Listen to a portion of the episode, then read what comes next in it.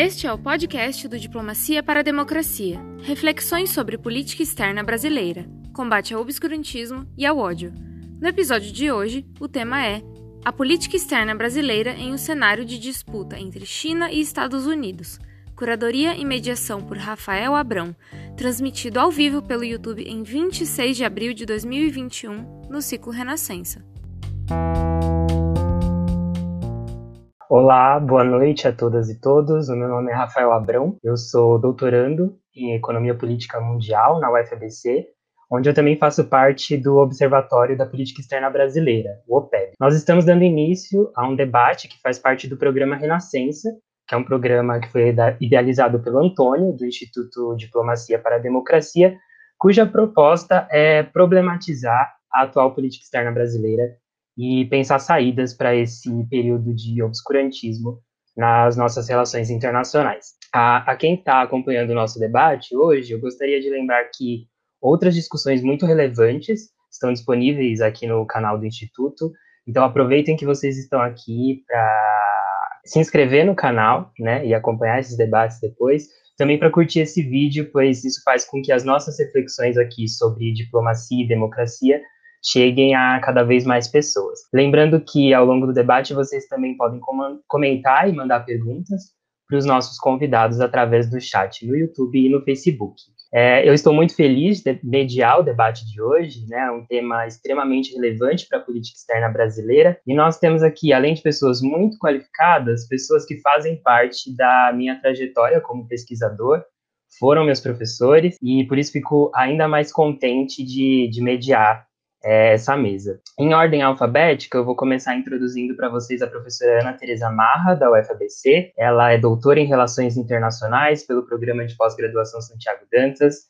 Ela é professora de graduação e pós-graduação em Relações Internacionais na UFABC e também é vice-coordenadora do Observatório da Política Externa Brasileira, o OPEB. Uh, temos também conosco hoje a professora Cristina Soriano Pesequilo, da Unifesp, que é doutora em Ciência Política pela USP, professora de Relações Internacionais da Universidade Federal de São Paulo e também professora de pós-graduação em Relações Internacionais do Programa Santiago Dantas e do Programa de pós-graduação em Economia Política Internacional da UFRJ.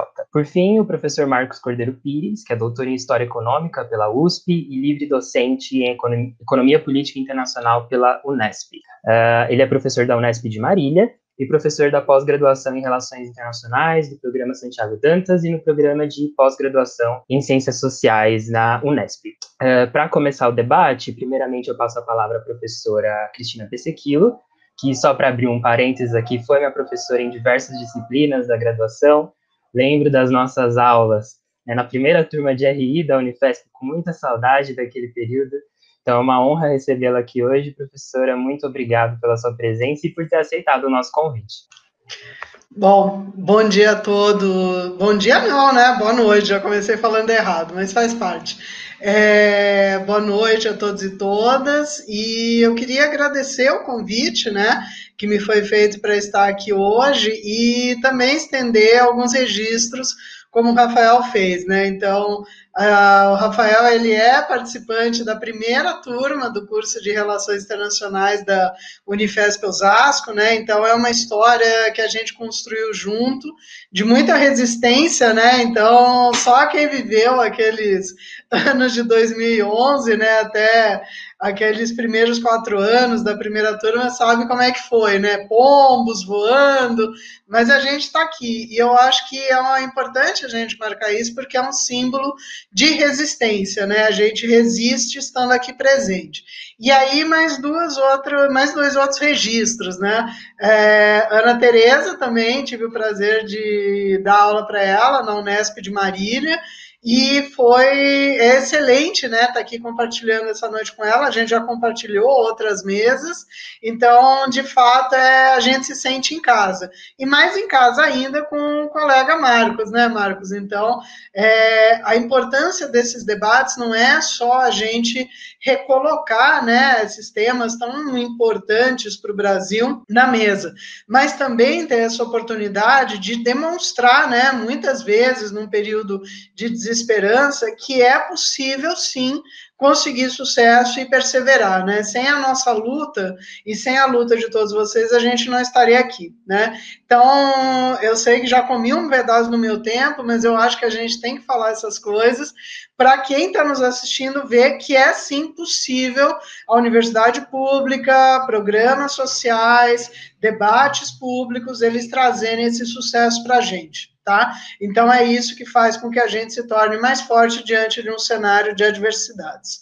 Bom, feita essa introdução, né, então parabenizar mais uma vez os organizadores do Instituto Diplomacia para a Democracia, porque as duas coisas andam juntas, né, nós estamos falando aqui de políticas públicas. E aí eu vou, dentro da proposta, né, de hoje, que é de falar de política externa no cenário de China e Estados Unidos, focar mais numa questão geral, né, que é, na verdade, qual o ambiente que o Brasil hoje não está percebendo com relação a essa disputa Estados Unidos-China. Esse é um grave erro da nossa política externa, que não é perceber de que existe, né, a política externa atual, não a, as antecessoras, não perceber que existe uma transformação no sistema internacional, que é uma transformação que ela vai ser caracterizada por diversos fatores, né? Então, uma nova interdependência entre Estados Unidos e China, novas oportunidades, e de repente o Brasil ele estaria de, posicionado de uma maneira excelente para poder barganhar dentro desse cenário. E não é o que está acontecendo. Né? Ao fazer opções equivocadas, o Brasil deixa de entender que esse sistema internacional atual é um sistema de transição das relações internacionais, né? Agora, é uma sensação de uma transição que nunca termina, né? Então, vamos tentar contextualizar um pouco para que né, a gente possa ver do ponto de vista global. Depois, né, a gente vai ter as falas do Marcos e da Ana complementando para questões mais específicas de América Latina, de disputas tecnológicas, mas a gente vê, afinal, qual mundo é esse que a política externa brasileira teria que se inserir na disputa entre China e Estados Unidos. Então, na verdade, o que, que a gente está vendo nesse contexto? É uma breve transição hegemônica, mas ao mesmo tempo uma transição hegemônica que parece ter sido iniciada há muito tempo. Ou seja, aquela sensação que eu mencionei antes de que esse período ele parece interminável e repleto de incertezas. Primeiro, a gente tem que entender o que é uma transição hegemônica. Óbvio que eu não vou me estender sobre isso, né? não é o foco dessa atividade, mas entender que quando a gente fala transição hegemônica, significa passagem de uma ordem internacional para outra, né? ou seja, uma superpotência que são os Estados Unidos, seria substituída por uma outra superpotência, ou uma potência, né, se vocês preferirem, que seria a China nos dias de hoje. Por isso que vem muita gente falando de Guerra Fria, entre os dois, falando de um choque civilizacional, só que as coisas são um pouco mais complexas, né? Essa transição hegemônica, esse processo de reconfiguração e reordenamento do poder global que a gente está assistindo hoje, ele é inédito. Ele não se assemelha a nenhum dos outros períodos. Por quê? Porque essa transição, ela é uma transição baseada em dimensões estruturais muito peculiares que derivam tanto da Pax Americana, como das relações bilaterais Estados Unidos-China e, como eu falei, desse processo de reconfiguração do poder mundial, onde a política externa brasileira deveria se inserir. Então, tentando dar uma pincelada, né, porque depois a gente abre para o debate, tenta colocar essas questões de uma maneira mais provocativa agora, para depois ver o que é interessante aprofundar. Vamos falar então dessas peculiaridades, né? É, que indicam que talvez não vai ter a, o sumiço de uma hegemonia e a entrada de outra, né? Talvez seja aquele cenário que o Brzezinski falou ainda em 1997, né? Um ex-assessor de segurança nacional, num livro excelente chamado The Grand Chessboard, que os Estados Unidos seriam a primeira, a única e a última superpotência restante, e que depois dele não viria mais nada. Né? E o Brzezinski, num, depois de um outro livro, em 2012, diz: olha, o século XXI ele não vai ser chinês, ele vai ser caótico. Na verdade, eu vou caminhar um pouco no meio dessas coisas e dizer que ele não vai ser nem americano, nem chinês. Por enquanto, ele está caótico, mas vai haver um processo de acomodação. Tá? Bom, quais são as peculiaridades do momento atual que indicam, portanto, que essa mudança ou que essa configuração de forças Estados Unidos-China é uma transição hegemônica diferente? Primeiro, como eu falei, as dimensões estruturais da hegemonia dos Estados Unidos.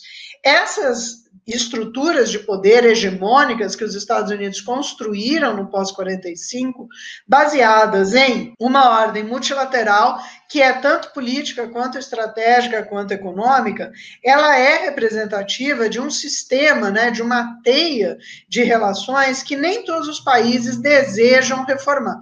Que isso significa? A China, ela não quer desmontar esse sistema de uma maneira geral. Ela quer uma reforma do status quo, mas ela não quer derrubar esse status quo. Por quê? Porque isso significaria também uma perda de poder relativo da China.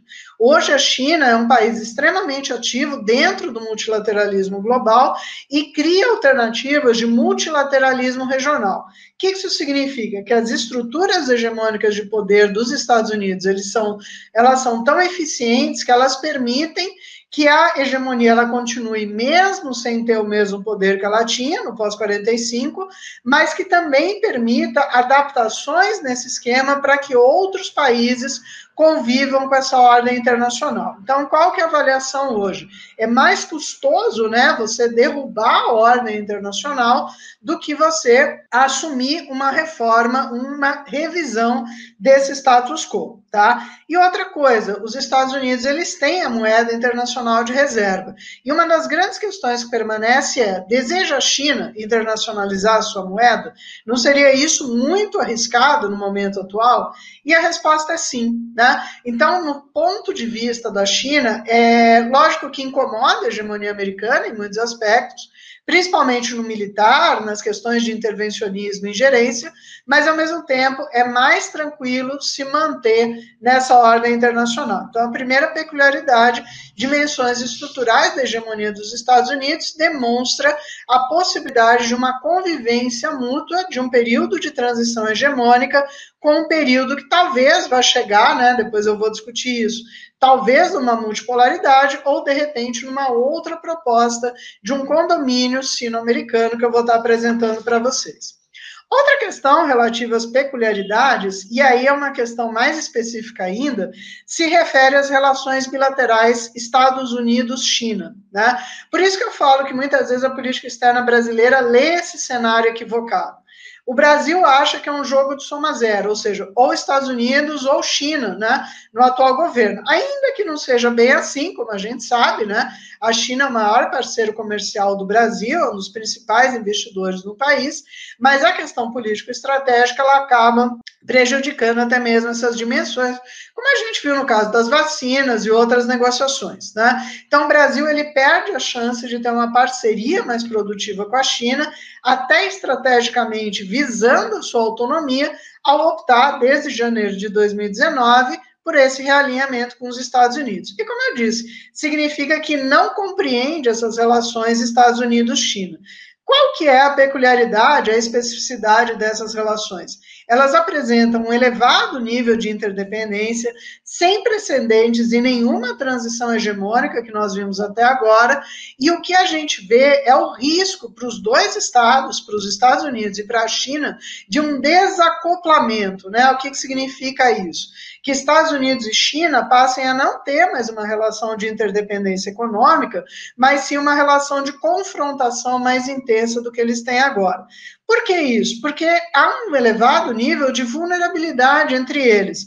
Os dois dependem um do outro e há uma interpenetração social, política e econômica das duas sociedades. Então, quando a gente pensa nisso, a gente vê que não é também um cenário interessante o cenário de conflito. Então, as relações bilaterais, Estados Unidos-China, elas também merecem um entendimento melhor, uma compreensão desse cenário. Por fim, aí a gente chega nas peculiaridades né, que se referem à reconfiguração do poder mundial. O que, que a gente está vendo hoje? É um encaminhamento da desconcentração de poder para um cenário de multipolaridade, mas onde todos os estados se encontram, de novo, a palavra-chave é numa situação de vulnerabilidade. Tá? Seja os estados pertencentes à União Europeia, que hoje mesmo ela acaba se desmontando por si só, seja os Estados Unidos, seja a China, com esse risco do desacoplamento, né, deles perderem essa relação de interdependência, os países de menor desenvolvimento relativo, eles já estão numa situação muito sensível, e os emergentes, né, fora a China e talvez a Índia, se encontram em inúmeras dificuldades. Talvez a Rússia um pouquinho melhor. Mas o que, que eu quero passar com isso para vocês? Existem tanto espaços para barganha com outros polos de poder, como também espaços para que o Brasil desenhe novas parcerias. E essa desconcentração de poder, de multipolaridade em cenário de vulnerabilidade, torna tudo mais difícil. E aí eu chamo a atenção de vocês, gente. Isso que eu estou falando não é por conta da pandemia. Isso vem desde antes, né? A pandemia ela só agrava essas tendências que vão se aprofundando e vão se acelerando com o Covid-19. Mas quem estava mal antes da pandemia continua mal, né? Vídeo caso do Brasil, e vai sair mal da pandemia. Aí vou evitar fazer aquela piada, supondo, né, que a gente ainda sai em breve da pandemia e não lá para o meio de 2022, 2023, por conta do atraso na compra de vacinas e outras coisas mais tá? Mas a questão é uma desconcentração de poder em cenário de vulnerabilidade. Então, o que isso leva? Isso leva a um risco de instabilidade permanente, a quebras sistêmicas, as guerras por procuração, e aí a gente vai chegando né, nas perspectivas. Quais que são as perspectivas desse sistema de transição hoje, né? Como é que o Brasil, que mundo é esse que o Brasil tem que se movimentar? É um mundo onde a gente vai ter a manutenção e o agravamento da fragilidade de todos os polos de poder, incluindo Estados Unidos e China. A China é forte, mas ela é também vulnerável por conta da sua economia muito interligada ao sistema internacional.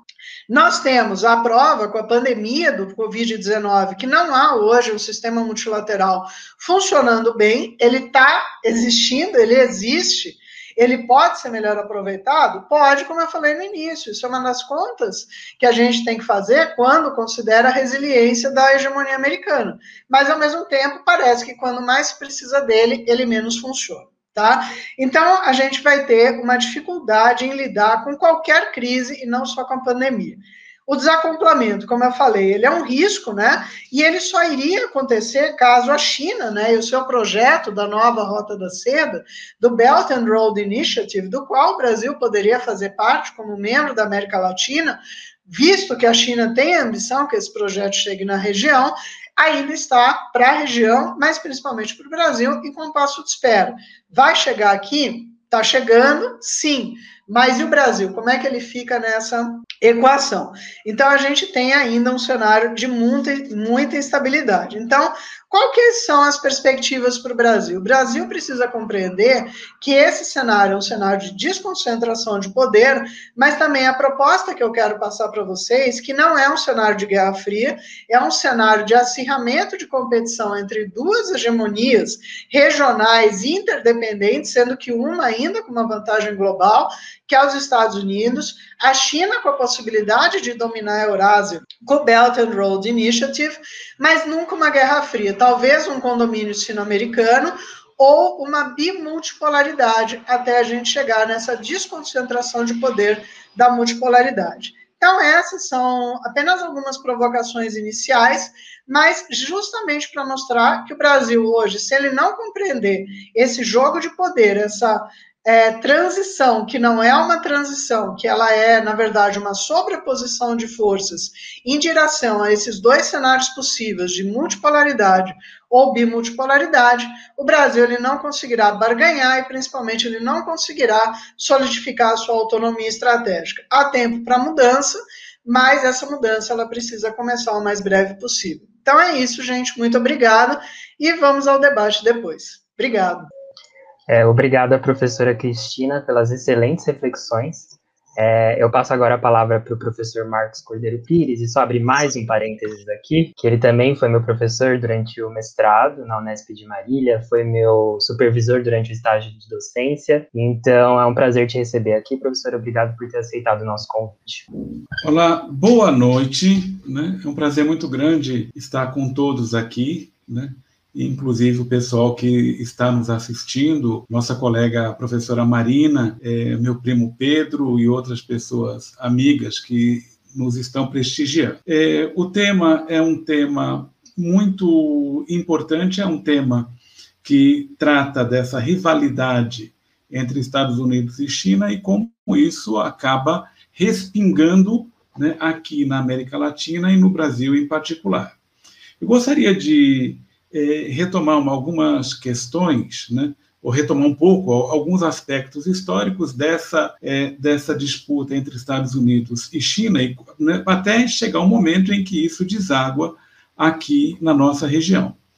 O primeiro ponto que eu gostaria de ressaltar é que, desde 71, quando se inicia a aproximação entre Estados Unidos e China, quando a China né, faz parte do consórcio que ajuda a destruir a União Soviética. É, até mais ou menos 2008, né, a China ela sempre foi vista com certa desconfiança pelos americanos, mas considerando que poderia ser um bom aliado contra a União Soviética, né, se perseguiu, eh, se persistiu nessa linha. Essa relação ela foi bastante, digamos assim, machucada pelos incidentes da Praça Tiananmen em 1989, né? Depois ocorreram outras recaídas, como no ataque americano à embaixada de Belgrado, né? mas essa relação ia mais ou menos caminhando, mesmo porque o capital norte-americano ele foi para a China e na China, né? ele obteve uma série de vantagens né, que conseguiu levar a uma nova lucratividade no sistema econômico e principalmente das empresas norte-americanas. Então, por exemplo, até 2008, enquanto a China era a fábrica do mundo, produzia os artigos baratos para as empresas multinacionais é, norte-americanas, eu acho que não teve nenhum problema. Eu creio que a mudança de percepção com relação à China, em que se passa a dar uma importância maior e se enxerga a China como ameaça começa depois da crise de 2008, porque a China, ela não, é, apesar de todo o impacto que teve, ela não teve recessão em 2009, como todas as demais economias tiveram. A China se consolidou como a segunda principal é, economia do mundo. A sua demanda por commodity, né, é, e os pacotes que foram iniciados em 2009 fizeram com que a China tivesse um grande impulso e aí é, a China ela passa a ter um outro papel no mundo, né? principalmente se nós olharmos na questão do comércio e também na questão financeira. Né? A China ela passa a ter né, um papel muito importante, inclusive para reverter né, um aspecto da ordem norte-americana. Reverter, não, desculpe, né? fazer uma pequena reforma na hegemonia, no sistema criado pelos americanos, que foi o Acordo de Bretton Woods, quando se amplia, né, a partir da reunião de Seul, a participação de países em desenvolvimento. Posteriormente, se implica na criação do Banco de Desenvolvimento, do novo Banco de Desenvolvimento, no, na, no Banco de Investimento em Infraestrutura da Ásia, ou seja, a China passa a ter um maior protagonismo. Em 2011, é, um discurso da Hillary Clinton na Universidade do Havaí, em novembro de 2011, dá início à política chamada de pivô para a Ásia, em que os americanos buscam né, conter a China é, por meio de, do, de reforçar alianças com Austrália, Japão, Coreia do Sul, e, por outro lado, criar arranjos de comércio e de investimento que, que deixariam a China isolada desse processo entra aí o Tratado Transpacífico, a parceria transpacífica e o Tratado de Comércio, o Tratado Transatlântico de Comércio e de Investimentos com a Europa. Então, esse arcabouço, teoricamente, deixaria a China mais ou menos afastada. A partir de 2003, com a ascensão do Xi Jinping, a gente observa com maior protagonismo da China. Como a Cristina falou, a iniciativa Belt and Road, né? a gente tem é, iniciativas no sentido de de levar a, a, a, indústria, a economia chinesa a dar um salto de produtividade e tecnologia por meio das iniciativas Made in China 2025 e Internet Plus. E um terceiro uh, ponto que se observa é, é uma, um maior protagonismo externo da China, não só por meio da Rota da Seda, mas também pela criação de fóruns, né, como especificamente na América Latina, o Fórum China-CELAC, que buscava, de certa forma, replicar para o continente latino-americano e caribenho né, o sucesso que os chineses vinham tendo com o FOCAC, que é o Fórum é, China-África. É, Nesse sentido, é importante mencionar que 19 países da região firmaram um memorando de entendimento com a China e que iniciou, a partir de 2013, um aumento muito grande de investimentos na região. E um outro aspecto importante é o, a maior, é, o maior protagonismo da diplomacia chinesa ao reverter né, apoios de Taiwan aqui na América Latina. Por exemplo, no momento em que Panamá, República Dominicana e El Salvador trocam o governo de Taipei pelo governo de Pequim. E isso faz com que os americanos fiquem preocupados. Uh, mesmo quando entra o Donald Trump em 2016, né, aquela política de cercar pelas bordas da China se transforma num conflito, num conflito aberto por meio, é, por meio da guerra comercial, né, por meio de boicotes, por meio de sanções, né, principalmente relacionadas à questão da tecnologia de 5G. Né? Mas é claro que entra no pacote um monte de coisa, a questão de Xinjiang, em que se criou uma, é, um, uma narrativa que muitas vezes é falsa de que o governo Xinjiang esteja fazendo um genocídio, ou, desculpe, que o, que o governo de Pequim esteja fazendo um genocídio em Xinjiang. A questão das manifestações em Hong Kong, a questão da internet 5G, tudo isso é colocado num pacote em que se intensifica a pressão sobre a China, né? sem falar da questão da guerra comercial, que impôs, é, numa, num primeiro momento, uma série de tarifas naqueles setores chaves, nos 10 pontos é, mais importantes da iniciativa Belt and Road.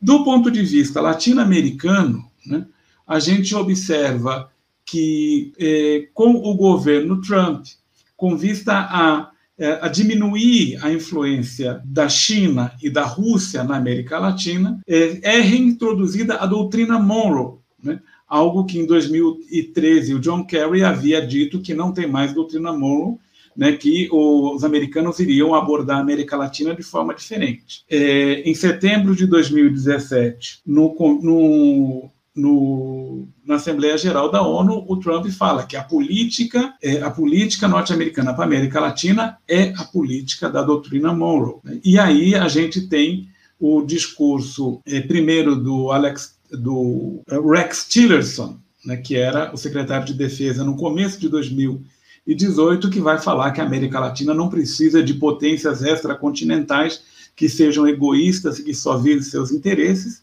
e posteriormente chegou um falcão como o Mike Pompeu, e que passa a verbalizar e pressionar diretamente os países latino-americanos contra uh, o relacionamento com a China, inclusive ameaçando outros países para que não troquem Taipei por Pequim. Né? No nosso caso aqui do lado, o Paraguai é um dos exemplos que sofre essa pressão, né? por mais que o Paraguai precise, eh, precise de vacinas. A estratégia norte-americana para a América Latina, para conter, é, para conter a influência chinesa, ela passa por, primeiro, reformar duas, duas agências americanas, a USAID e a OPIC, né, transformando, pegando parte das, das atribuições e concentrando, digamos assim, num banco de financiamento ao desenvolvimento, que é o DFC. É, posteriormente, pegando um pacote de ações ligadas à, ligadas à energia e colocando num pacote para ser uma, uma contraposição da Belt and Road, chamado, pelo menos no, no pacote, Américas Cresce. Mais recentemente, o fato dos americanos controlarem, né, pela primeira vez, rasgando um acordo não assinado, que o BID deveria ser administrado por latino-americanos, Trump impõe Maurício Claver Carone e o próprio Claver Carone, né, durante sua campanha, ele faz menção a um aspecto desse desacoplamento que a professora Cristina mencionou, no que diz respeito à criação de, ou trazer para a América um projeto chamado Back to Americas, parte da, da produção eh, ou das cadeias produtivas organizadas pelas multinacionais americanas da Ásia aqui para a América Latina. Bom, né? É, no nosso caso, né, no caso especificamente do governo brasileiro, já caminhando para o final, o governo brasileiro ele ficou sem chão, digamos assim, depois da derrota de Donald Trump, porque até então toda a estratégia do governo brasileiro estava ancorado na sua simpatia é, ideológica, política né, inclusive de estilo, com relação ao Donald Trump. O que implica, ou que poderia né, implicar que a mudança de administração fosse mais ou menos isolar o Brasil e, consequentemente, o Brasil poderia, né, é, na medida em que poderia ser abandonado pelos americanos, ou né, olhar para outras opções né, de relacionamentos em nível internacional. Mas isso de fato não acontece, não aconteceu e de, não acontecerá. Porque uma coisa que a gente já viu depois, do, depois da, da, da posse do governo Trump é que os Estados Unidos continuam sendo os Estados Unidos. Né? Havia uma brincadeira sobre a diferença entre um bombardeiro democrata e um bombardeiro republicano. Né? Poderia colocar uns rótulos a mais em cada bombardeio e que não mudaria a essência né, do poder norte-americano. Porque a questão central é, né, o, mesmo não tendo afinidade com Bolsonaro, o governo norte-americano ele teve uma, diversas conquistas né, aqui é, aqui no Brasil. É, dentre elas, né, uma série de acordos com os, os militares brasileiros, né, a promessa de que o Brasil iria é, é, avançaria como parceiro extra-regional da OTAN, né, a, a, política que continua com Anthony Blinken de isolar a, a Venezuela, né, os acordos relacionados à base de lançamentos de Alcântara, ou seja, né, é, seria muito mais interessante para os americanos não criar muitos problemas com o governo brasileiro, porque o governo brasileiro é um governo enfraquecido e que já fez é, uma série de, de concessões. Nesse sentido, né, é, aí já continuando a, a, a questão para o debate, perguntaria como que o governo brasileiro, diante dessa, desse relacionamento com os Estados Unidos, agiria com relação à China. É, eu acho que já teve um exemplo, a mudança do chanceler, né, o fato de basicamente ou quase se humilhar pela questão das vacinas, né, voltar à roda né, e pedir é, desculpas veladas para o governo chinês, é, mostra que um governo fraco, um governo sem rumo, ele é muito vulnerável, né, tanto às pressões estadunidenses, né, vídeo o discurso de Bolsonaro a semana passada na cúpula do clima, e também ele é vulnerável com relação àquilo que os chineses exigem do governo brasileiro, que é ser tratado com respeito, coisa que não foi durante os dois anos e meio de governo Bolsonaro. Por enquanto é isso, acho que eu voltaria para essa discussão depois das perguntas. Muito obrigado, Rafael, saudando Ana Tereza, que também foi minha aluna, né, e a professora Cristina, que foi minha colega em Marília e é colega no programa Santiago Dantas. Um abraço a todos, obrigado pela oportunidade. Muito obrigado, professor. Foi uma fala muito esclarecedora. Então, eu passo agora a palavra para a professora Ana Teresa Marra. É... Ana, a palavra está com você. Obrigado, Rafael. Boa noite, todo mundo. É, queria agradecer o convite né, do Instituto Diplomacia pela Democracia, para a Democracia é, para discutir política externa. Acho que é um, muito importante que a gente consiga discutir isso publicamente. Queria é, compartilhar da alegria de estar aqui com o professor Marcos e com a professora Cristina, que foram meus professores de graduação e de pós-graduação. Então, fico muito feliz de compartilhar esse espaço com vocês e todo mundo que está assistindo em casa. Bom, eu vou. A, minha aproximação com esse tema, né, de pensar então como é que o Brasil está diante desse cenário de disputa entre China e Estados Unidos, é uma aproximação que vem de, de eu estudar relações Brasil-China, né? então é desse ponto que eu vou aproximar. É, e aí, o que eu tenho percebido é, nos últimos anos, acho que a gente tem percebido dentro do Observatório de Política Externa é, Brasileira da, da UFABC, do OPEB, é que cada vez mais as relações é, Brasil-Estados Unidos elas passam a pesar diante das relações China, das, relações Brasil-China. Né? Então, as relações Brasil-Estados Unidos elas se tornaram nesses últimos é, dois anos uma variável muito importante para a gente conseguir entender também como que está evoluindo é, as relações do Brasil com a China. Né? E aí, aproveitado que falou a professora Cristina, do que falou o professor Marcos, a gente está num cenário de disputa, então, entre China e Estados Unidos, é, que é um cenário sui generis, porque a gente tem é, de um lado a disputa, mas de outro lado uma grande interdependência entre Estados Unidos e China, uh, mas que é, a China vem nos últimos anos é, tentando, vamos dizer assim, se tornar mais autônoma dentro dessas estruturas internacionais de poder que são dominadas pelos Estados Unidos. Né? Então, ela, é, dentro da estrutura produtiva, da estrutura de tecnologia, segurança, a China quer passar também a, a ter uma voz mais ativa dentro da, da determinação dessas estruturas de poder, é, e isso os Estados Unidos não querem aceitar. Né? Então é daí que vem a disputa, aí que está o cerne da disputa sino-americana. Né? Uma disputa que passa pela determinação de padrões produtivos, pela determinação de padrões tecnológicos, é, e que são padrões importantes para esse momento é, que a gente vive agora, que é o momento de uma nova revolução industrial, né, que a gente fala da indústria 4.0, é, e que a China tem é, um papel importante em alguns setores né, dessa revolução, que é, por exemplo, do 5G, que é a, a nova geração de internet móvel, que a empresa chinesa Huawei domina, é né, uma das poucas é, empresas do mundo que dominam essa tecnologia, é, e contra a qual os Estados Unidos vem tentando erguer barreiras, né, não só nos Estados Unidos, mas pressionando países do mundo todo para fazerem isso, porque consideram que a China ter domínio sobre esse tipo de padrão tecnológico é uma ameaça à sua hegemonia. Né? E essa pressão que os Estados Unidos vem fazendo no mundo todo chegou na América Latina, como o professor é, Marcos bem expôs. Né? E como que está o Brasil, então, diante disso tudo? Né? Como que tem sido a estratégia do Brasil para tentar, vamos dizer assim, é, é, navegar nessas águas da disputa sino-americana?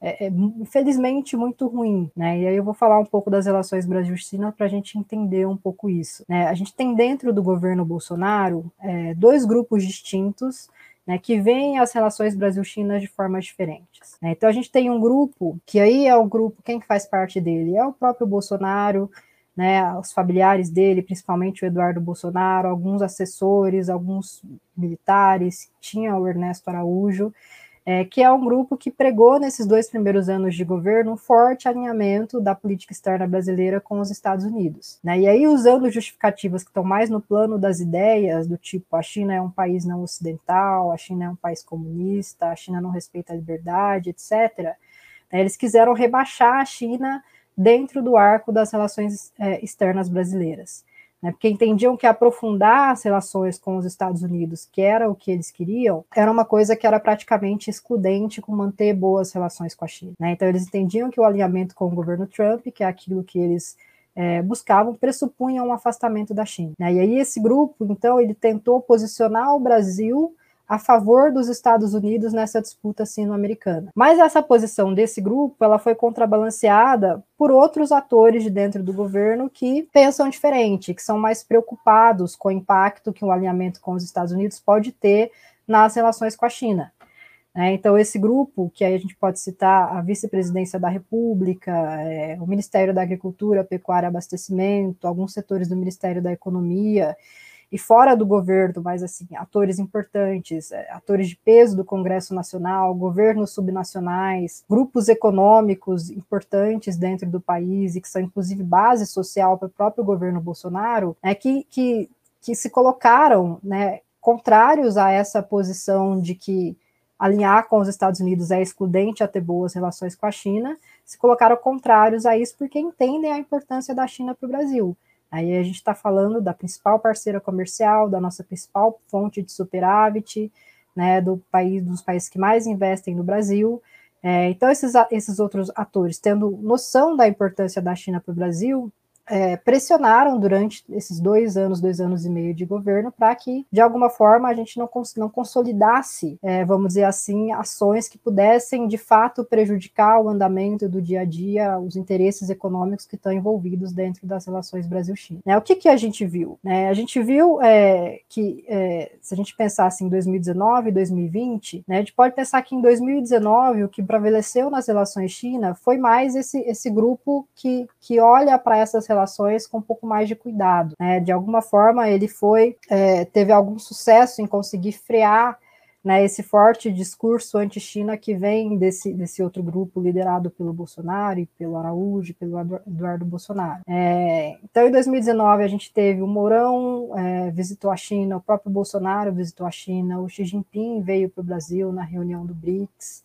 É, de fato, os interesses concretos eles foram de alguma forma bem atendidos nas relações Brasil-China, apesar desse discurso anti-China no primeiro ano do governo Bolsonaro. É, a ponto de que, acho que no segundo semestre de 2019, eu lembro de, de ver o, Ouro Preto, que foi embaixador do, do, Brasil na China, falando que as relações Brasil-China passavam por uma primavera diplomática, né, que apesar de todo o discurso, né, de toda a falação é, em volta do governo Bolsonaro, principalmente ali no início, as coisas estavam andando bem. Mas aí veio 2020, né, e aí 2020, pandemia, é, o governo Trump intensificou a ofensiva contra a China no mundo todo e aqui na América Latina, né, passou a pressionar os outros países para ajudarem os Estados Unidos dentro dessa estratégia de contenção da China, culparam a China pela pandemia.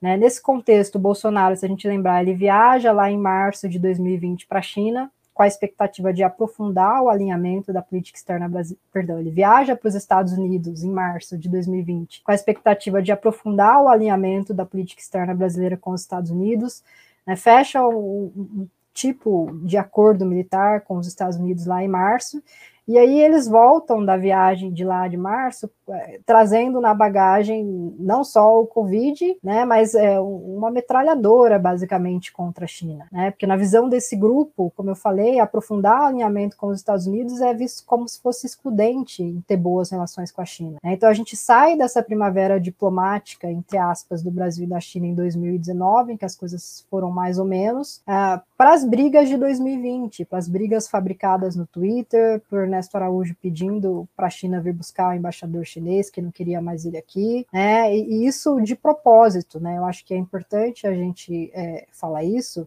né, que essas tensões que foram fabricadas nas relações Brasil-China em 2020, né, é, nas redes sociais, nas respostas que o MRE deu às reclamações da China, é, foram de propósito, não foi em consequência, né, foi proposital, porque assim você consegue justificar né, você consegue legitimar um afastamento da China e aprofundar o alinhamento com os Estados Unidos, que é o que esse grupo é, queria. É, isso se refletiu uh, em duas questões principais, né, questões relativas à pandemia e as questões relativas ao 5G. É, então, no que diz respeito à pandemia, é, se a gente é, pegar esse grupo que estava em volta do Bolsonaro, né, em volta do Itamaraty, é, esse grupo ele importou o discurso do Trump de que a culpada pela pandemia era a China, né, o discurso de que a vacina chinesa ela não prestava.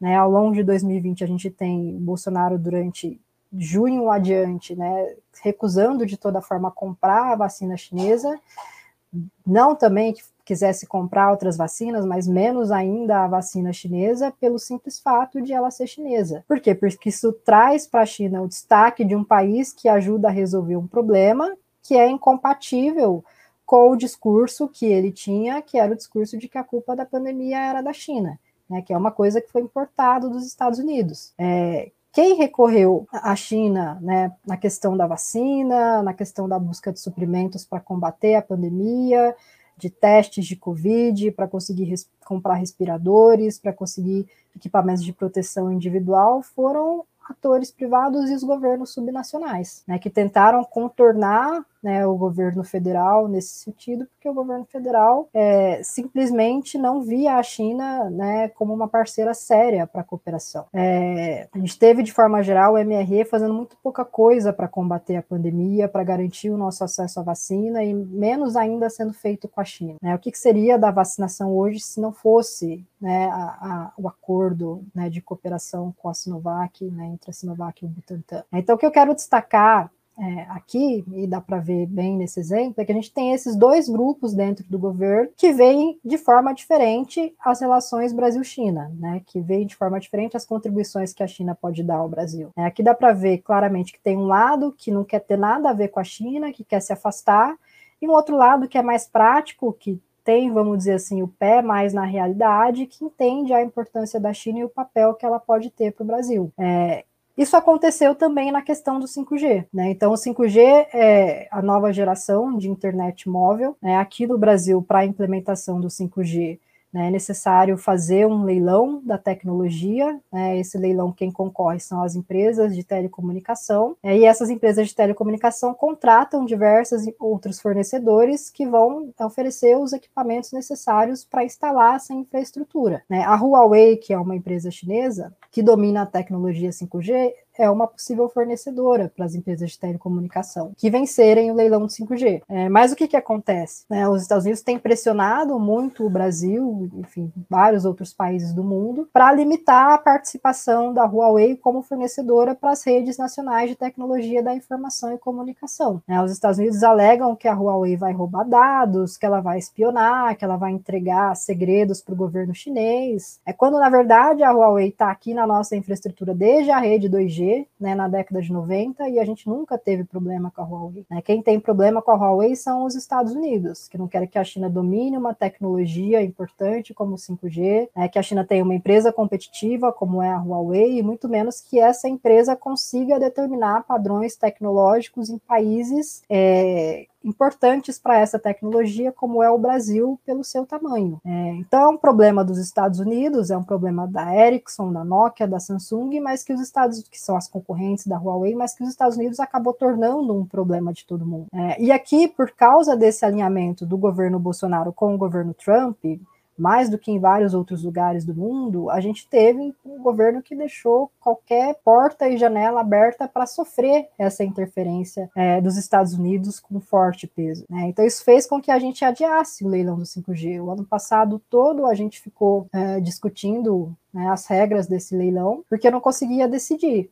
Né? De um lado, a gente tinha esse grupo mais anti-China dentro do governo, que a favor dos Estados Unidos, que, que queria a Huawei fora dos critérios que permitissem ela participar como fornecedora, e de outro lado, a gente tem aqueles que entendem que fazer uma opção entre China e Estados Unidos agora é abdicar da, da, da, nossa posição de tentar tirar vantagens dessa disputa entre China e Estados Unidos. Né? E que entende também que a Huawei está presente no Brasil desde muito tempo e a gente nunca teve problema. Então, na verdade, estava comprando o discurso dos Estados Unidos com relação é, à empresa. Ah, o primeiro round dessa luta, vamos dizer assim, ele terminou agora em fevereiro, é, quando foi publicada a minuta do edital do 5G, né? E aí foi uma vitória parcial para a Huawei, porque não existe nada que direta e explicitamente impeça ela de ser fornecedora de 5G aqui no Brasil, mas foi o primeiro round, né? Saiu a regra, mas agora a gente tem que acompanhar a implementação dessa regra porque ela é muito aberta, né? Ela exige uma rede privativa do 5G para o governo federal, que ninguém sabe muito bem como vai funcionar. Ela exige alguns padrões é, para algumas frequências é, que são muito diferentes daquilo que as empresas estavam esperando, então a gente tem que ver o que vai acontecer. Né? Então, assim, a Huawei ganhou, vamos dizer, o primeiro round, mas a gente tem que continuar para entender o que vai ser a, é, daqui adiante. Mas esse é outro exemplo, né, que, que mostra então né, essas contradições que existem é, aqui no Brasil no tratamento à China, né, contradições que existem porque a gente tem então esses dois grupos, vamos dizer assim, um que olha só para o alinhamento com os Estados Unidos e vê esse alinhamento como excludente à China, e o outro grupo que nem é tão crítico, vamos dizer assim, ao alinhamento com os Estados Unidos, mas entende que o Brasil tem que equilibrar melhor as relações, né? E que ter relações com um país ou com outro não significa que você vai ter que abdicar de ter relações é, com a China. Uh, e aí eu me perdi no tempo, mas eu vou encaminhar para a conclusão. Né, eu vou fazer duas observações com, com relação a isso, né, para a gente pensar então a política externa brasileira diante dessa disputa China e Estados Unidos. É, a primeira observação que eu vou fazer é que essa tentativa né, de tomar o lado dos Estados Unidos, é, ela não trouxe nenhum ganho para o Brasil. Então, na verdade, ela só diminuiu o nosso leque de opções diplomáticas, a nossa possibilidade de tentar ganhar alguma coisa com essa disputa, né? Porque a gente não consegue concretizar, ficar do lado dos Estados Unidos, porque os interesses concretos, né, a realidade, é, não não dão conta né, disso. A gente tem a China, que é a nossa principal parceira comercial, que mobiliza interesses internos é, de grupos muito poderosos e que, que obviamente, se contrapõem né, a, a, a exercer um alinhamento com os Estados Unidos que seja excludente com a China. Então a gente, é, o governo Bolsonaro ficou tentando por meio do Itamaraty é, esse alinhamento, é, mas, ao mesmo tempo, né, na prática, a gente tem as relações Brasil-China continuando a rodar como elas rodam mesmo. É, e, e, inclusive, diante da pandemia, o Brasil né, passou a depender ainda mais da China comercialmente. Né? Então, a primeira observação é que tentar é, esse alinhamento e, e, tomar o lado dos Estados Unidos não trouxe ganhos. A segunda observação, né, e aí tem a ver com a formulação da política externa brasileira, é é o fato de que, pelo menos no que diz respeito à China, né, o Itamaraty ele perdeu muito espaço enquanto formulador da política externa né, enquanto um agente pensante das relações bilaterais Brasil-China. É porque quem carregou as relações Brasil-China foi o Ministério da Agricultura, Pecuária e Abastecimento, foi algumas partes do Ministério da Economia, foi o Ministério da Saúde, foi a vice-presidência, foram os governos subnacionais, foi o agro, a carne, os minérios, o petróleo, grupos privados, né, é isso que está carregando as relações Brasil-China. É, e eu queria dizer que acho que isso é preocupante, né, não porque eu seja uma, assim, a gente seja contra que grupos sociais participem da política externa. Pelo contrário, a política externa é uma política pública como qualquer outra, ela tem que ser discutida e ela tem que ser debatida por diferentes grupos da sociedade. Só que a função do Itamaraty deve ser a função de propor e de moderar esse debate, de alguma forma de elevar esse debate para cima de interesses é, é, particulares, interesses momentâneos dos diferentes grupos, né? E com base nisso propor uma política de inserção para o país. Se a gente não tem o Itamaraty para fazer isso, né? Isso aconteceu porque a política do Itamaraty realmente descolou da, do que é a realidade das relações Brasil-China, o que acontece é que a gente passa a ter uma política que é essa política do dia a dia, do imediatismo, do status quo, né, do, do, do apaga o fogo agora e amanhã a gente vê o que faz. Né? Então, a gente já tinha um problema, acho que é anterior ao governo Bolsonaro, que é o problema de não ter um plano para lidar com a China, né, de não saber o que a gente quer, não saber como a gente quer, não saber o que a gente pode dar em troca, a gente não tinha esse plano e agora ficou pior, né? Porque a gente não tem é, aquele é, órgão que, que, seria aquele que pode ajudar a planejar melhor as coisas. Né? A gente mal tem usado é, a COSBAN também nos últimos anos, né, apesar de tentar revivar ela para tentar fazer um planejamento das relações. É, então não tem um plano para lidar com a China, não tem um plano para lidar com a disputa China e Estados Unidos né? Não sabe como ler esse contexto não sabe como a gente age nesse contexto. Né? Então, a, a fechão da política externa brasileira diante dessa disputa China e Estados Unidos, é, ela requer que a gente recupere um mínimo de discussão, de debate, de capacidade de planejamento diplomático, que a gente tenha um governo que se preocupe com as nossas necessidades de desenvolvimento. Né? Então, isso é o mínimo para que a gente possa ter uma política externa para lidar nesse contexto. E eu acho que eu passei meu tempo. Obrigado, Rafael. Ana, muito obrigado. Passou um pouquinho do tempo, mas não tem problema. Obrigado pela sua exposição. Você levantou várias questões relevantes para o nosso debate aqui hoje. É, lembrando que todo mundo pode mandar perguntas aqui no chat, então a gente pode começar fazendo uma rodada de perguntas. Primeiramente para a professora Cristina. É, professora, a gente tem duas perguntas de aluno, ex-alunos seus, né, da primeira turma de RI. Aliás, um abraço para todo mundo, né, do, de RI da Unifesp, que está acompanhando o debate.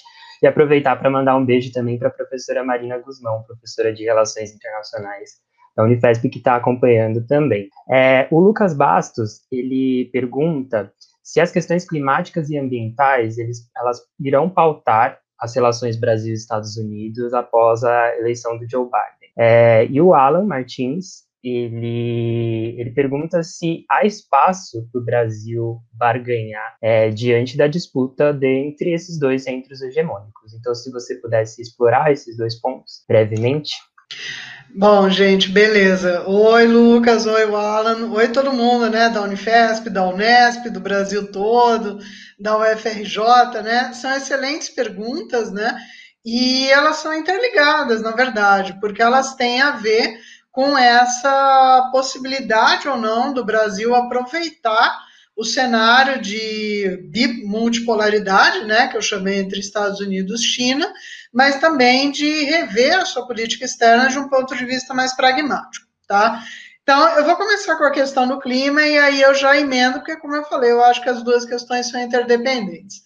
Então, eu acho que, embora o governo Biden ele vá pressionar o Brasil tanto nas questões climáticas quanto na questão dos direitos humanos, né, eu acho que o Biden, quando ele publica os primeiros documentos oficiais do governo, né, a gente tem já o American Job Plan, é, o plano de recuperação, também tem o Interim Strategic Guidance, ele já deixa bem claro que a questão ambiental e a questão de direitos humanos elas são centrais, mas numa escala, a questão ambiental seria estaria em primeiro lugar. Né? Na verdade, você teria a questão ambiental em primeiro lugar, no caso comparado com os direitos humanos, mas the first of all, né, a primeira de todas as questões, é o que eles definem né, nesse documento, o ISG, que é o precursor da futura estratégia de segurança nacional, que deve estar para sair nos próximos meses, que a China é a principal ameaça aos Estados Unidos. Né?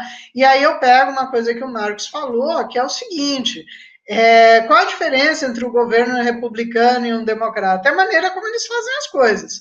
Eles não vão deixar de jogar bomba na nossa cabeça, eles só vão fazer a coisa de uma maneira diferente, né? Quando eles quiserem fazer isso. Os democratas, inclusive, tendem a ter, principalmente com esse novo secretário de Estado, uma postura até mais intervencionista do que o, os republicanos. Né? É, no caso, o Trump, uma das coisas que ele falou antes de sair foi: olha, eu não comecei nenhuma guerra, hein?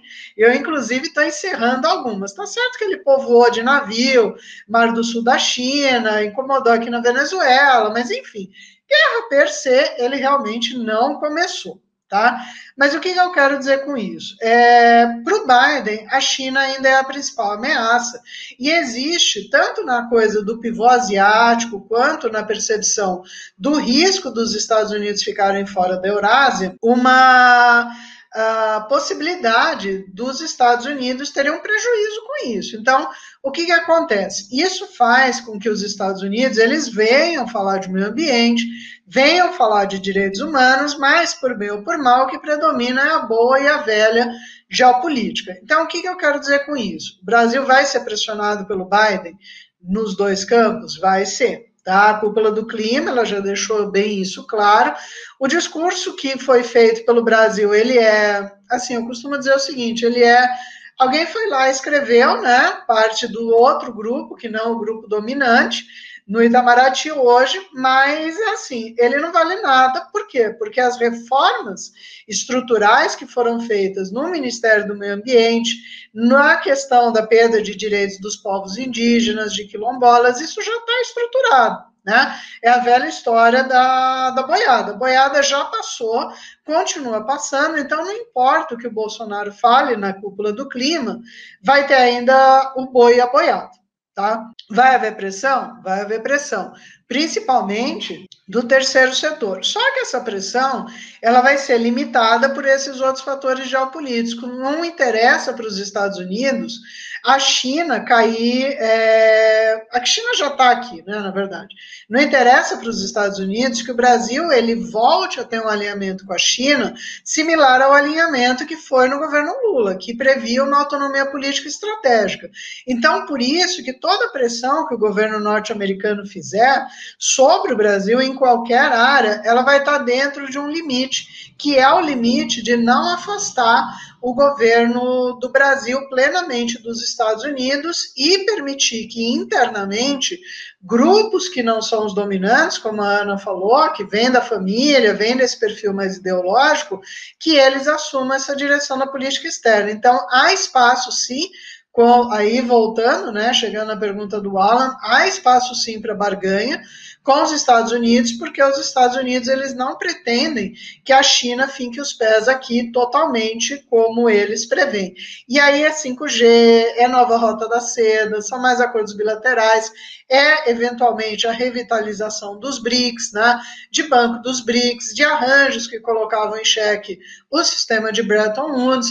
Então vai ter muito teatro na retórica americana, mas ao mesmo tempo ela não vai conseguir impulsionar tantas mudanças assim. Qual seria o melhor cenário para os Estados Unidos com relação às relações bilaterais com o Brasil no governo Biden? Que o Bolsonaro não ganhasse em 2022, tá? Mas que o Lula também não ganhasse em 2022.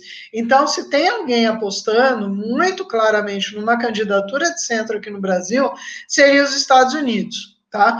Por quê? Porque a, a, volta de uma política externa autônoma, né, como a gente viu na fase Lula, ela leva a uma autonomia estratégica. Né? não só uma busca de parcerias econômicas com esses outros estados. Então, essa autonomia estratégica não é muito interessante para os Estados Unidos.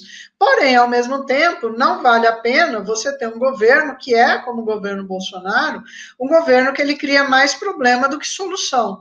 Então, é um pouco por aí, tá? Vão haver pressões, mas elas vão ter um limite no sentido de que o Brasil ele não pode ser alijado plenamente da esfera geopolítica e geoeconômica de influência dos Estados Unidos, mas principalmente geopolítica, porque economicamente os Estados Unidos têm muito menos a oferecer do que a China para o Brasil ou para qualquer outro país do mundo, tá? Acho que seria um pouco isso. É, muito obrigado, professora. Agora, lendo o, os comentários, professor Marcos, acho que tem duas questões principais aqui que o senhor pode explorar. É, a primeira é como os países da América Latina, em geral, estão lidando com a pressão de ambos os lados, né, tanto dos Estados Unidos quanto da China, considerando que a China é a principal parceira comercial de muitos desses países, também uma fonte importante de investimentos, de financiamentos, e de outro lado, os Estados Unidos eles têm uma é, uma relevância histórica para a região, né? E também há um questionamento sobre a, a, doutrina Monroe, que o senhor citou na sua fala. É, considerando a atualização dessa doutrina, como fica a possibilidade de ingerência estadunidense no Brasil? Bom, obrigado pelas perguntas, Rafael. Né? Gostaria de cumprimentar o meu colega no canal da Ideia Chama, o professor André Ancona Lopes, da UNB, né? e também a minha amiga Lígia Liu né, o pessoal que está acompanhando aqui pelo chat. Vamos para a pergunta, acho que é mais é, que é mais simples, né? Porque de tudo aquilo que emerge da operação spoofing, né, de todas as veias abertas da operação Lava Jato, a gente tem visto que essa interferência, né, ela é até anterior ao governo do Donald Trump. Né? Grande parte das articulações do Departamento de Justiça, do Departamento de Estado, procuradores e parte do establishment brasileiro ocorre desde pelo menos 2013, quando de uma hora para outra aquelas manifestações de junho né, colocam uma pauta que era esdrúxula naquele momento, que era contra a PEC 37, que visava é, restringir a atuação dos procuradores da República né, a analisar processos né, e conferir a capacidade de investigação apenas à Polícia Federal. Então, aquelas manifestações de 2016, elas têm todas as características e todas as que vieram depois das chamadas revoluções coloridas. E a Operação Spoofing tem mostrado esse tipo de articulação em todo, digamos assim, o processo, que começa em junho de 2013 e ele é concluído no dia 28 de outubro de 2018. Então essa interferência ela é bastante clara. Do ponto de vista de algo de que a professora Ana mencionou há pouco, né, no que diz respeito às, é, às fake news, né, ou às brigas compradas pelo governo brasileiro contra a China, a gente tem acompanhado que grande parte dessas fake news elas são é, apenas traduções ou tropicalizações das fake news utilizadas pelos americanos para é, constranger a China, principalmente no que se refere à pandemia de Covid-19. Então, essas interferências elas estão colocadas. Né? O, uma, a, a, outra questão, né, o, me reaviva, é, Rafael, que eu me perdi na segunda questão, ou a primeira questão que você colocou. É, só um minuto, professor. Ah, era sobre a possibilidade de ingerência estadunidense no Brasil. Não, essa aí foi a que eu já acabei de responder, a anterior. Uh, só um minuto. Ah, como os países da América Latina estão lidando com a pressão de ambos os lados, dos Estados Unidos e da China, principalmente no caso do Brasil? Bom, no, o, a questão do Brasil, a professora Ana também descreveu. Né? Você tem um governo que não é uma frente única por conta dos interesses que estão relacionados à mineração, petróleo, ao agronegócio, né, se, mais, mais ou menos se criou é, um, um bunker de resistência à ala ideológica que fica constrangendo a China é, a todo momento. Então, o Ministério de, principalmente o Ministério da Agricultura e Pecuária. Uh, e uma parte né, do, do setor do Ministério de Infraestrutura, porque espera investimentos chineses né, no setor de infraestrutura e também do Ministério da Economia, que também controla o plano de parceria para investimentos. Então, eles esperam investimentos. Agora, do outro lado, a gente sabe que, a partir do núcleo formado pelo Ernesto Araújo e o filho do presidente da República, né, se estabeleceu ali um, de fato, o, o gabinete do ódio anti-China. Então, no Brasil, a situação é dúbia, porque você tem diferenças de interesse. Agora, a gente pode observar né, como outros países têm, a, é, têm se posicionado. E a, a, eleição, o ano passado, do Maurício Claver Carone para o BID, deu mais ou menos uma tentativa de articulação a partir de México, Argentina, Chile e, é, e Costa Rica, né, que se tentaram montar uma frente né, junto com a União Europeia para criar uma quantidade de votos que impedisse a vitória do Maurício Claver Carone. Uh, ou seja, se esboçou resistência e que não é exclusivamente relacionada à ideologia se colocar no Sebastião Pinheiro. Da mesma forma, né, esses os principais governos da América Latina têm resistido a tomar posição com relação à questão da, da internet de 5G. Porque o, o América Latina vive o pior dos mundos. Né? É de, é, é, pode parecer chavão, né? mas todo mundo fala. A América Latina está tão longe de Deus e tão perto dos Estados Unidos.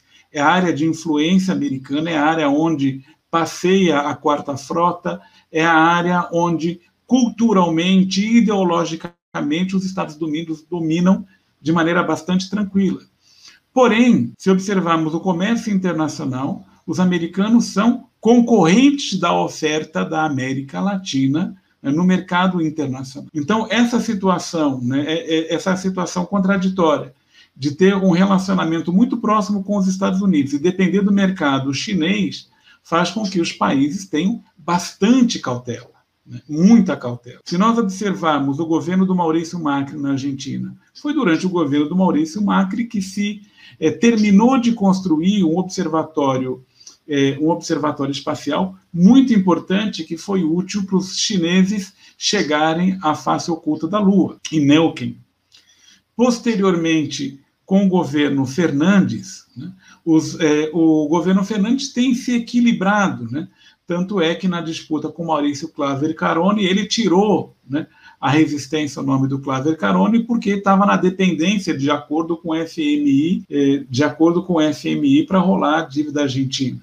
Mas do outro lado, o governo Fernandes ele tem organizado uma série de parcerias que tem ajudado a Argentina a atravessar essa fase bastante difícil. O governo Pinheira é um governo que tem mantido a neutralidade. Vale a pena é, pensar numa proposta do Carlos, é, de, de alguns intelectuais chilenos, inclusive pessoal da diplomacia, né, como o Jorge Heinz, né, o Carlos Ominami, né, que postulam né, que a América Latina deveria ter uma, é, um, um não alinhamento né, um não alinhamento pragmático, né, porque não está em condições de abandonar os Estados Unidos e nem a China. Deveria encontrar uma posição mediana, né, para, como mencionou é, o, alguém aqui, falando da, dessa, da possibilidade de, é, como falou o Alan, né, de ter uma política externa pendular, buscando aproveitar né, as vantagens de ambos os lados dessa equação. Muito obrigado, professor. É, agora, professora Ana Tereza, duas perguntas para você. É, na verdade, eu queria que você explorasse um pouco mais como as atuais, as atuais características da política externa brasileira têm atrapalhado o combate à pandemia aqui no Brasil. E se depois da eleição do Joe Biden, é, você já identificou mudanças nas relações é, China e Estados Unidos, e se isso é, como isso impacta o Brasil, né? Principalmente tendo em vista que a gente tem um governo que tinha optado por um relacionamento né, alinhado com o governo anterior, né, do Donald Trump. Então, se você puder comentar esses dois, esses dois pontos. Ok, obrigado, Rafael. É, bom, como a política externa atrapalha o combate à pandemia? Eu acho que né, na pandemia ficou muito claro que política externa é uma coisa muito próxima da nossa vida, embora a gente não reconheça isso. Né? Política externa é vida e morte. Eu acho que a pandemia mostrou isso muito bem, é, porque a gente não teve né, um, um Itamaraty, o um Ministério das Relações Exteriores, atuante para conseguir aquilo que era necessário né, aquilo que era o mínimo para combater a pandemia. Então a gente não conseguiu, o governo federal não conseguiu centralizar iniciativas de compra de suprimentos, né, iniciativas de compra de respiradores, de compra de testes, é, e isso atrapalhou, porque isso criou um esforço concorrente do governo federal com governos estaduais. Né, o governo federal chegou a atravessar compra de respiradores de estados da federação, como a gente acompanhou, por exemplo, com o Maranhão, é, e assim muitos governos subnacionais, né, muitos, enfim, quem que queria acessar essas coisas necessárias é, é não necessariamente tinham a experiência né, de lidar com, com esse cenário internacional de compras, né, de fazer as importações, né, então teve muito problema na hora de conseguir operacionalizar isso por por ausência né, deliberada do governo federal em conseguir é, é, ajudar com essas coisas. Né? Então, a, essa questão de que a pandemia ela mostra que política externa, que tem algum tipo de organização é, que envolva a diplomacia, é uma questão de, de vida e morte. Né? E a outra questão é, foi com relação ao acesso às vacinas, né, que basicamente os esforços que a gente teve para conseguir a vacina, né, a vacina que é, que é mais aplicada hoje, foi por iniciativa de um governo subnacional, né, e que que assim fez o mínimo, mas que agora parece algo espetacular diante de um cenário em que o governo federal basicamente não agiu. Né? Então, os governos subnacionais é, é tentaram tomar um, um, pouco conta da, da situação. Né? E aí, à frente do MRE de, de tentar acessar mais vacinas ou até de tentar comprar essas vacinas por meio do, do COVAX Facility, né, a gente sabe que o Brasil optou por uma cobertura mínima de vacinas dentro do COVAX, que é, é essa, essa grande iniciativa da OMS, que envolve vários países, né, várias empresas, para que os países em desenvolvimento possam acessar vacinas.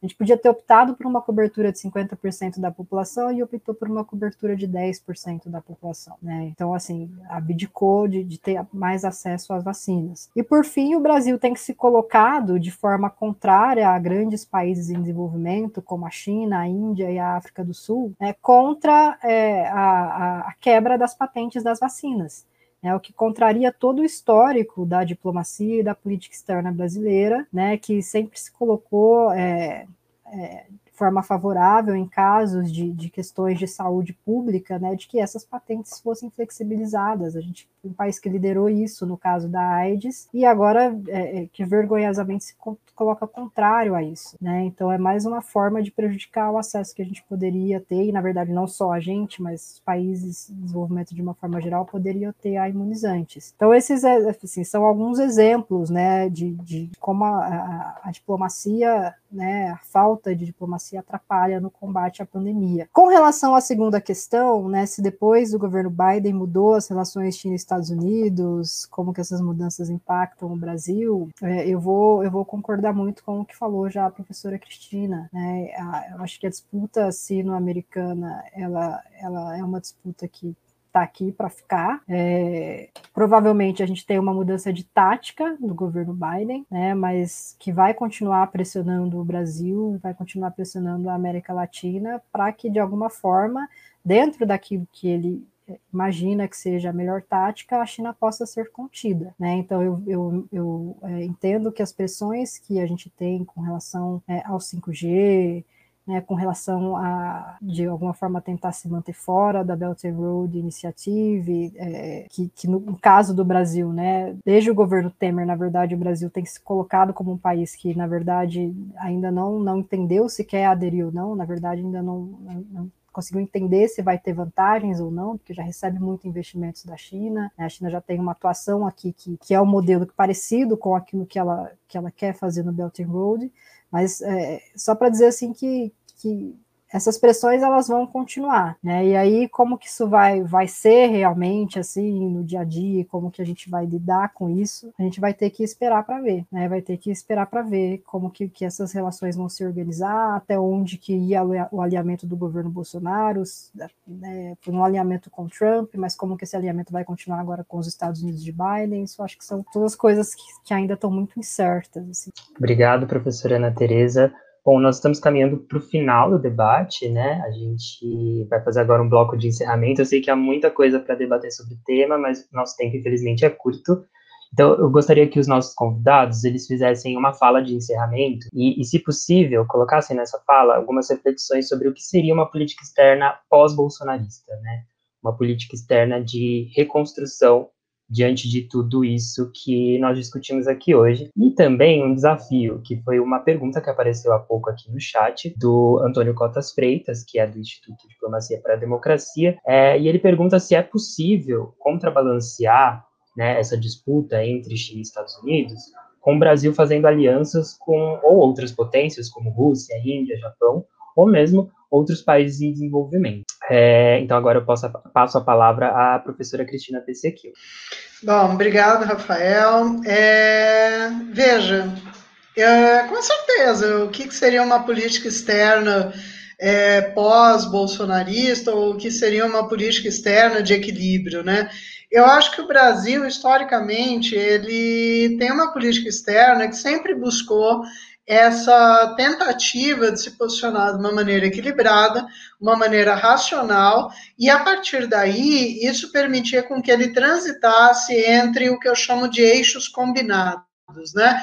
O que, que são esses eixos combinados? É você ter um bom relacionamento com os países do norte, mas também investir nas relações sul-sul. Então, o que a gente está vendo agora, ela é uma quebra que é uma quebra de política de governo, mas que pode ter implicações como política de Estado, no sentido de quebra das estruturas que já vinham sendo feitas antes. Quando eu falo quebra das estruturas, eu estou pensando realmente em, por exemplo, é, embaixadas, consulados, financiamento do Itamaraty, né? Muito se reclamava do insulamento do Itamaraty, né? Que ele não estaria presente na, no dia a dia da sociedade brasileira, que ele não debateria com a sociedade brasileira, e ora, vejam só, sentimos falta do Itamaraty que muitas vezes se criticava por conta disso. Por quê? Porque, na verdade, o que a gente teve foi uma transformação também da forma do diálogo do Itamaraty com ah, os governos locais, né? Então, aí eu estou pensando prefeituras, estados, também com outros ministérios. Então, aí vem a questão: isso é só uma política de governo ou, como eu disse, é, uma, é um movimento estrutural? Eu acho que tem as duas coisas. Eu acho que tem aquilo que a gente vê na mídia, né? É, e tem aquilo que está acontecendo, que é uma reestruturação da carreira diplomática, uma reestruturação das próprias provas. Então, isso vai ter um impacto que vai ser maior do que, eventualmente, só uma política de governo. Né? E aí a gente também tem que ter, pensar uma coisa. Né? Eu acho que é, a política externa brasileira ela sempre vai ter ser afetada por um peso muito grande das relações Brasil-Estados Unidos. Essas relações, elas são históricas na nossa trajetória. Existe um movimento de atração sociocultural também, né? E aí, voltando, né, a mídia que eu critiquei, vamos voltar à mídia agora. É, voltando à mídia, toda vez que alguém quer se mostrar bem sucedido, quer se mostrar bem, uh, bem posicionado na sociedade brasileira, faz o quê?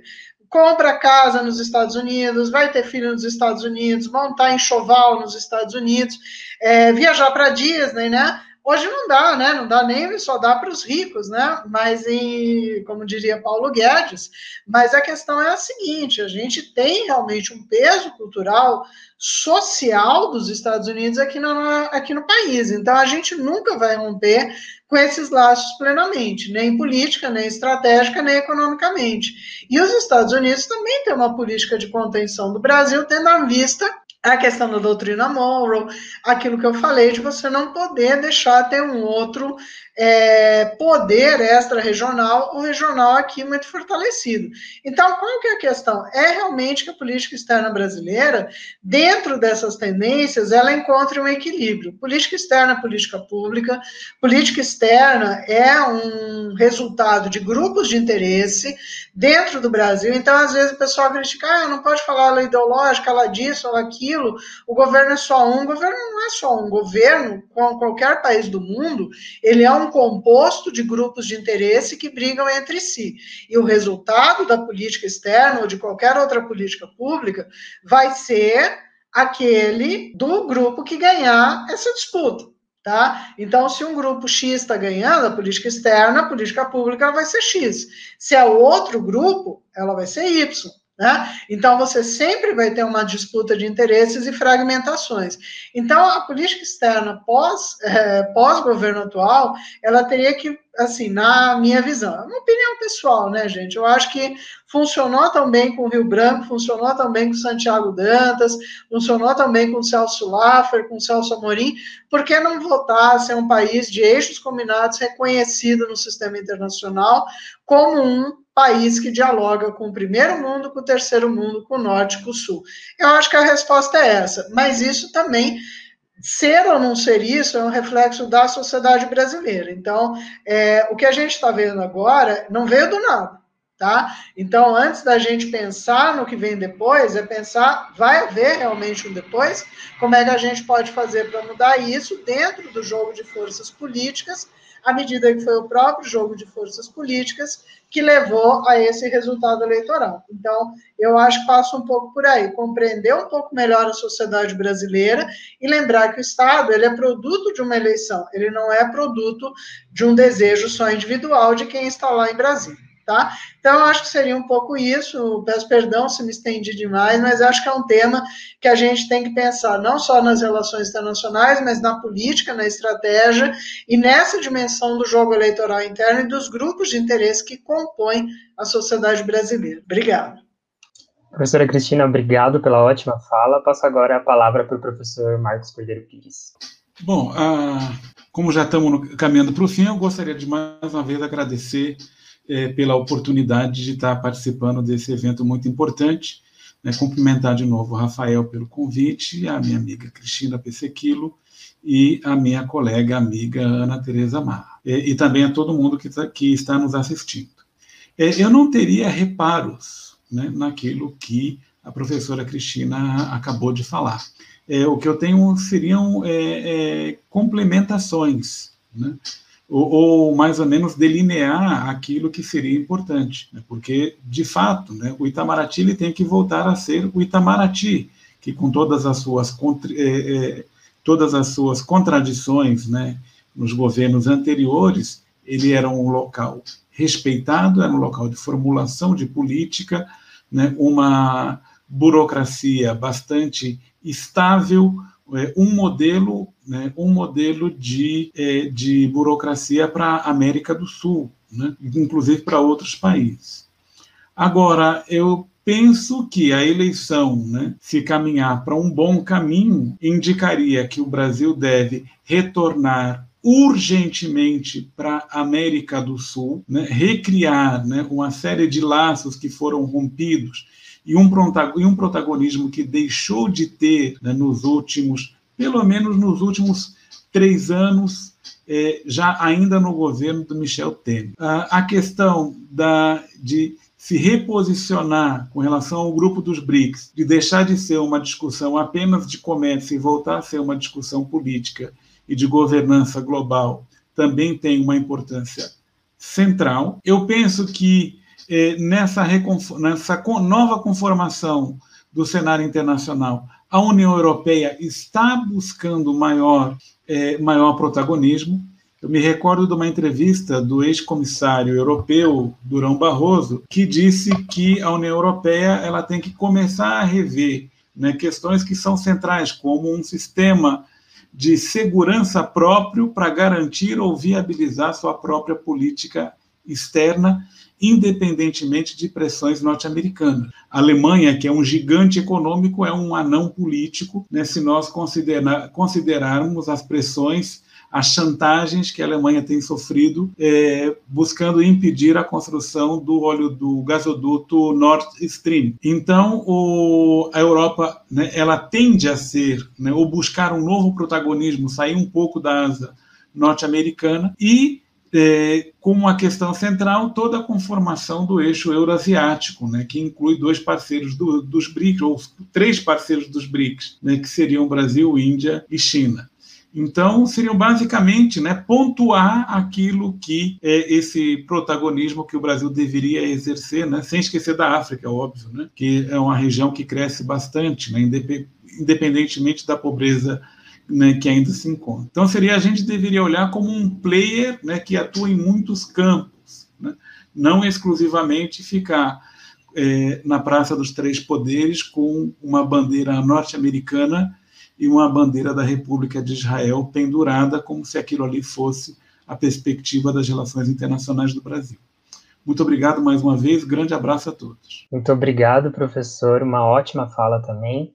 É, passo agora a palavra para a professora Ana Tereza Marra. Bom, eu também queria agradecer aqui né, pelo convite novamente, né, por estar aqui com o professor Marcos, com a professora Cristina, todo mundo que está aqui acompanhando. É, eu realmente também não teria muito a acrescentar de conteúdo aquilo que a professora Cristina e que o professor Marcos falou. Né? Eu é, concordo com eles. Né? Eu acho que a gente precisa perseguir uma política externa que não faça opções excludentes, né? que tente recuperar o equilíbrio, que tente recuperar o Brasil como uma possível força desse mundo é, multipolar. Né? Isso envolve, então, rever as, as, nossas relações externas, recuperar a América Latina como plataforma de inserção, a América do Sul como plataforma de inserção, recuperar né, um conteúdo mais geopolítico do BRICS. Então, eu realmente não tenho, é, eu queria acrescentar ao que os professores professores já falaram. Né? Eu, é, com relação a, as relações Brasil-China, né, só uma questão que eu acho importante é que é, nos governos do PT, né, a gente, é, eu já falava disso, né, muitas pessoas já falavam disso, na verdade, de que a gente não tinha um plano muito bem elaborado com a China. A gente não sabia o que a gente queria da China, nem como fazer, que não sabe o que quer, é, e, e, assim, e depois foi só piorando, né? Então, é, olhar para trás, imaginar que naquela época a gente não tinha um plano e olhar para hoje, né? Assim, parece que foi só piorando. Né? E hoje o que a gente fala muito nos debates sobre relações Brasil-China é que o Brasil tem que, é, pelo menos, recuperar o pragmatismo dessas relações. Né? Mas eu acho que uma, um desafio para a gente para o futuro é ir além disso, né? que é olhar para além do hoje e começar realmente a pensar como a gente pode aproveitar a ascensão da China de uma forma que, que seja uh, adequada aos nossos objetivos de desenvolvimento. Né? Então, eu acho que essa é uma tarefa na reconstrução da nossa política externa, assim, né? entender o que fazer com a China. Né? Não é uma tarefa fácil, não é uma tarefa que só o Brasil tem esse problema. Acho que está todo mundo, de alguma forma, forma, tentando entender o que faz com a ascensão da China. Né? Mas acho que essa é uma tarefa muito importante para essa diplomacia que a gente espera que, que nasça né, daqui a alguns anos, poucos anos. É isso, eu agradeço, boa noite. Muito obrigado, Ana. Acho que foi uma ótima fala de encerramento também. Bom, para finalizar, eu gostaria de agradecer a presença dos nossos três convidados. Muito obrigado por terem aceitado o nosso convite para refletir sobre a política externa brasileira nessa noite de segunda-feira. É, acho que nós fizemos um debate de alto nível e com essa mesa não poderia ser diferente. É, também queria agradecer a Letícia, a Ravia, o Antônio do Instituto que fizeram esse debate ser possível, ao Vitor e a Bruna do OPEB que auxiliaram bastante na divulgação desse evento. É, mandar um beijo para a professora Marina Guzmão de Mendonça, da Unifesp, que acompanhou o nosso debate. E, claro, agradeço a todas as pessoas que nos acompanharam aqui hoje. Né, né? É, não se esqueçam de curtir esse vídeo e também se inscrever no canal do Instituto para que vocês possam acompanhar os debates que já aconteceram e também os próximos, porque vem muita coisa boa por aí. Então é isso. Muito obrigado, abraço a todos e se cuidem.